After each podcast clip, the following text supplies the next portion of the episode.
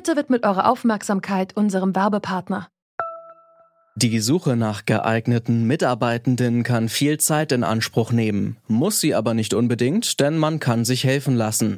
Zum Beispiel mit den Premium-Stellenanzeigen von Indeed, denn damit wird eure Stellenanzeige in der Suche sichtbarer und Bewerberinnen und Bewerber werden schneller auf euch aufmerksam. Indeed schenkt euch jetzt 75 Euro Startguthaben für eure Premium-Stellenanzeigen.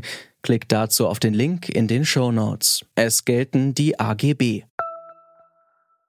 Es gibt zum jetzigen Zeitpunkt keinen anderen Weg, auch um die vielen Beweise, die ja schon gesammelt werden seit vielen Jahren zu diesen Verbrechen in Syrien mal juristisch überprüfen zu lassen. Das sagt die Journalistin und Syrien-Expertin Kristin Hellberg zu einem Prozess, der Ende April in Koblenz begonnen hat.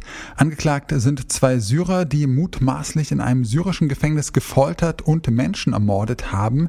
Welche Bedeutung dieser Prozess hat und wie das sogenannte Weltrechtsprinzip Opfern von Kriegsverbrechen helfen kann, das ist die Frage, der wir uns heute widmen. Mein Name ist Janik Köhler und ihr hört Detektor FM.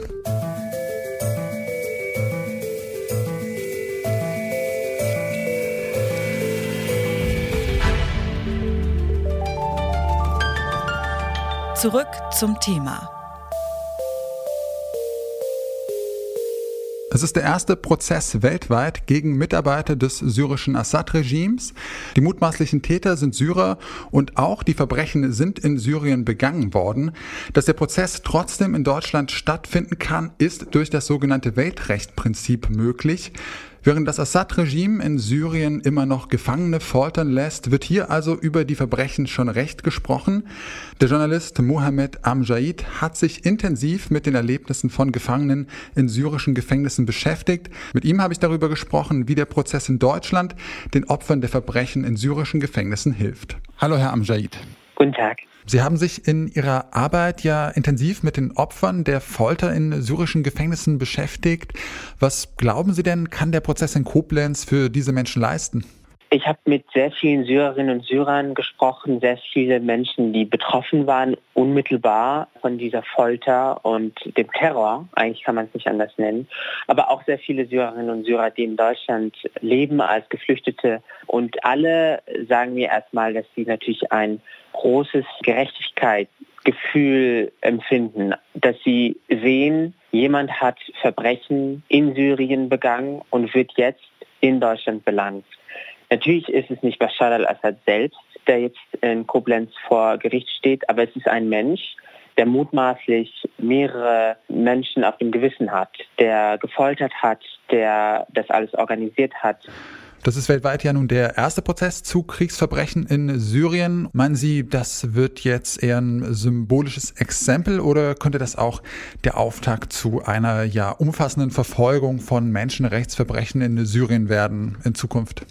Ich glaube, dass man wirklich jeden einzelnen Täter vor Gericht stellen muss. Egal, ob es jetzt ein kleines Rad im Getriebe war oder ob es jemand ist, der politische Entscheidungen getroffen hat in Syrien. Nach der Recherche, die, ja zusammen, die ich zusammen mit Holger Stark in der Zeit veröffentlicht habe, haben mich sehr viele Kolleginnen und Kollegen aus sehr vielen verschiedenen Ländern angeschrieben und angerufen, aus Kanada, aus den USA, aus der Schweiz.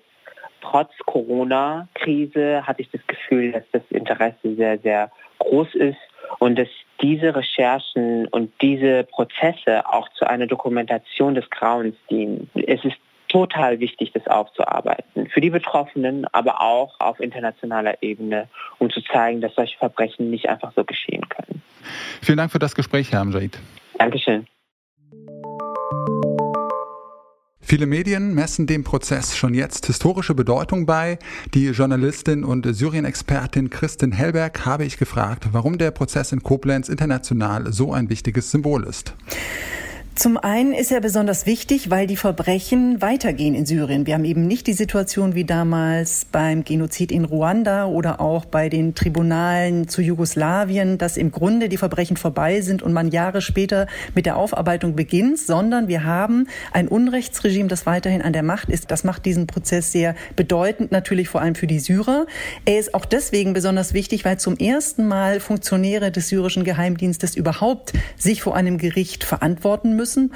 Und für die internationale Rechtsprechung ist es ein ganz neuer Schritt, weil es eben nicht möglich ist, das Ganze nach Den Haag zu bringen zum Internationalen Strafgerichtshof. Es ist auch nicht möglich, ein Sondertribunal einzurichten, weil beides bräuchte das Okay des Weltsicherheitsrates und dort blockieren Russland und China mit ihrem Veto. Deswegen gibt es eben nur diesen Weg über nationale Gerichte zu gehen und deswegen ist Deutschland jetzt in der Situation, dass aufgrund des Weltrechtsprinzips eben ein deutsches Gericht über diese Verbrechen eines solchen Ausmaßes, also Völkerrechtsverbrechen, verhandelt. Ja, durch diesen Prozess, da werden jetzt ja umfassende Dokumente gesammelt über Menschenrechtsverbrechen in Syrien. Glauben Sie denn, dass dieser Prozess auch irgendeinen Einfluss auf die derzeitige Situation in Syrien nehmen kann? Das Regime wird diesen Prozess wahrscheinlich wahrnehmen mit einer gewissen Genugtuung. Denn es profitiert davon indirekt ein wenig. Erstens wird jetzt sich weiter kein hochrangiger Offizier oder Vertrauter Assads abwenden vom Regime, wenn er sieht, dass man eben für die Taten, die man in Syrien begangen hat, auch im Ausland vor Gericht gestellt wird. Und das andere ist, dass das Assad-Regime ja die Angeklagten von Koblenz als Verräter bezeichnet. Also das ist indirekt erstmal etwas, was das Regime auch in seiner Propaganda für sich nutzen kann. Das Wesentliche ist deswegen, dass in Koblenz nicht ein einzelner Täter verhandelt, sondern es geht um die Strukturen dieses Regimes. Und die gesamte Struktur des Geheimdienstapparates, des Sicherheitsapparates steht dort vor Gericht, denn es wird eben untersucht werden, welche Befehlsstrukturen sind es, die reichen bis nach oben in die Führungsspitze des Staates. Und das ist das Wichtige in Koblenz, dass wir nicht nur auf die einzelnen Taten schauen, sondern auf die strukturelle Gewalt dieses verbrecherischen Regimes. Wenn ein Prozess so weit entfernt vom Ort der Verbrechen stattfindet, dann bringt das natürlich einige Schwierigkeiten mit sich. Welche das sind und wie man die beheben könnte, darüber habe ich mit Dr. Alexander Schwarz gesprochen. Er ist akademischer Assistent an der Juristenfakultät der Uni Leipzig und forscht da unter anderem zu humanitärem Völkerrecht und internationalem Menschenrechtsschutz. Hallo, Herr Schwarz. Ja, schönen guten Tag. Für wie äh, sinnvoll halten Sie denn solche Prozesse hier in Deutschland, die sich auf dieses Weltrechtsprinzip berufen?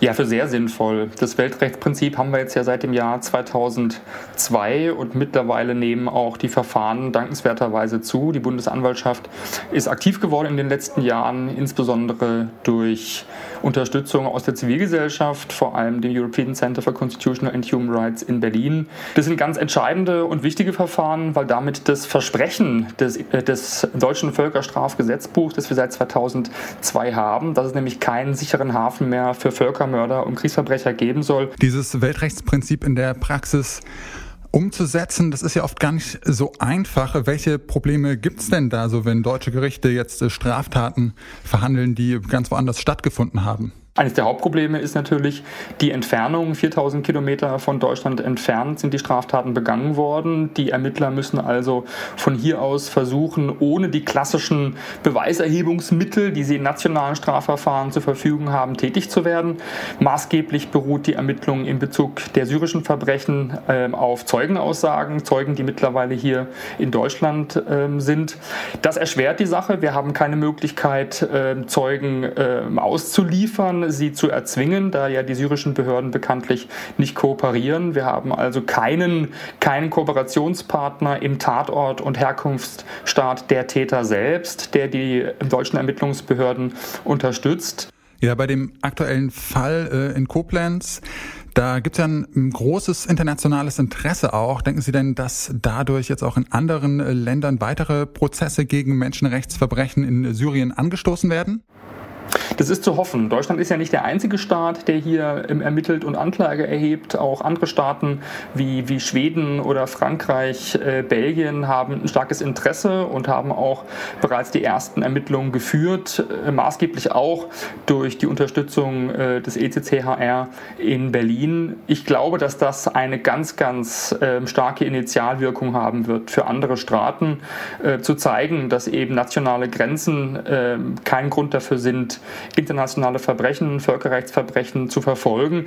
Wir stehen am Anfang einer, eines ganz wichtigen internationalisierenden Prozesses der Strafverfolgung. Ich bin zuversichtlich, dass in den nächsten Jahren es weitere Verfahren auch vor anderen Gerichtshöfen in anderen Ländern geben wird. Das ist der erste Schritt. Er ist wichtig. Er ist ein, ein ähm, relativ kleiner Schritt, aber es wird sich zeigen, dass er hoffentlich in den nächsten Jahren Früchte tragen wird für weitere Verfahren gegen das syrische Regime.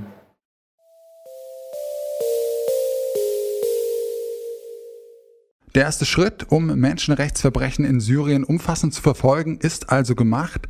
Und auch wenn die Taten damit nicht ungeschehen gemacht werden, kann der Prozess den Opfern der Verbrechen vielleicht doch etwas Gerechtigkeit verschaffen.